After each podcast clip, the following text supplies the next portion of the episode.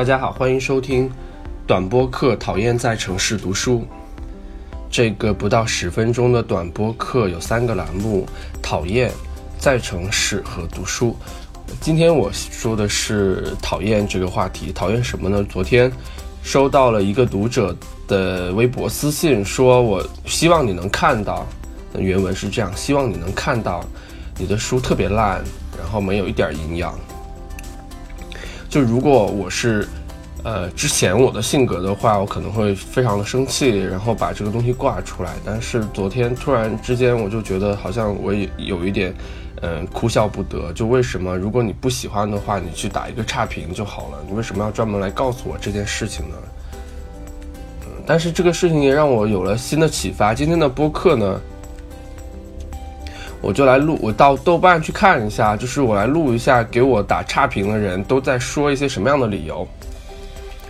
我的第一本书叫《我很好啊妈》，这本书是我，呃，在前两年的微信里面一些文章的合集，呃，应该说它是一个公众号的一些筛选，它不能代表整个公众号。豆瓣现在是八点零分，可能现在。估计我念完之后可能会变成七点几分，但没关系。我们来看一下，就是在豆瓣上打低分的人都说了一些什么。一个叫南不忧的读者打了两星，评价是少年风骨，难诉凉薄。一个名叫马桶艺术的读者打了三星。评语是被封面和书名吸引到买来翻开，一周断断续续看完，显然不入味，和想象的有些距离。好在总有些片段会叫人鼻酸，算是对本书名的一个交代吧。一个叫毛毛尘的读者打了一星，然后评语是真的很烂。一个叫做草草的读者。打了两星，评语是：作为一个快三十的青年，作者有点孩子气。比较佩服的是作者大学毕业去北京实习的勇气。P.S. 为什么成绩差的同学需要原谅？不知道你在说什么。一个叫做不知吃什么的读者打了一星。评语是一股浓烈的小资情绪和挥之不去的英语式中文。我要插播一个好评，这个好评给我打了四星，但是评语是朴素版的郭敬明。亲姐，你给我打一星好吗？有一个叫奥萨卡的读者打了两星，他的评价是发公众号可能很合适，做成书这么读就感觉很弱智。一个叫做泥陈山泥的成都的读者打了三星，评价是居然分数这么高。有些文字虽然可以读，停在公众号就好，就不应该浪费纸张的。一个叫做“风铃晚秋”的读者来自武汉，打了三星，评语是“通勤地铁地铁读物”。好，下面一个是叫“少年 A” 在爱丁堡的一个一个读者打了两星，他说：“确实因为年轻。”和文青显得过于单薄、飘忽、矫情，一部分特别像当年最小说上的散文专栏，充满夜深人静、异国他乡的感觉，疏离、清苦（括号虽然事实上并不反括号）和莫名其妙的轻浮傲娇，一部分像通常时尚杂志的纸媒稿，夹杂着大段虚伪而乏味广告的软文，另一部分则是所有公众号里无聊琐碎的碎碎念。啊，一直想去柏林，年轻，充满奇思妙想，有无数轻食餐厅和瑜伽馆。虽然听上去它并不像我臆想中严谨、沉默而激烈的城市，也和我的个人喜好不太相容，但柏林少女永远是个非常酷的词啊。最意外的是，这本书的腰封上赫然写着“苏珊·米勒推荐”，一个连中文都不懂、永远在假嗨的神婆推荐，到底有多少含金量？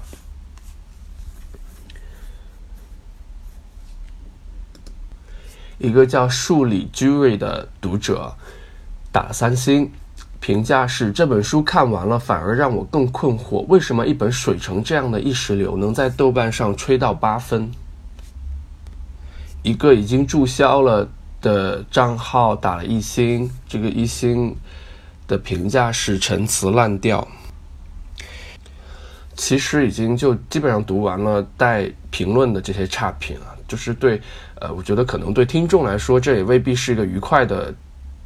听播客的一个体验，那那那你能想象对作者来说是这种呃这是一个什么样的一种体验吗？我特别记得，就是美国会有经常会有一些综艺节目会让明星去读他们的推特的一些恶毒的差评嘛。但是我今天读这个，其实我没有那么大的这种娱乐的这个这个效果。嗯，怎么说呢？就是。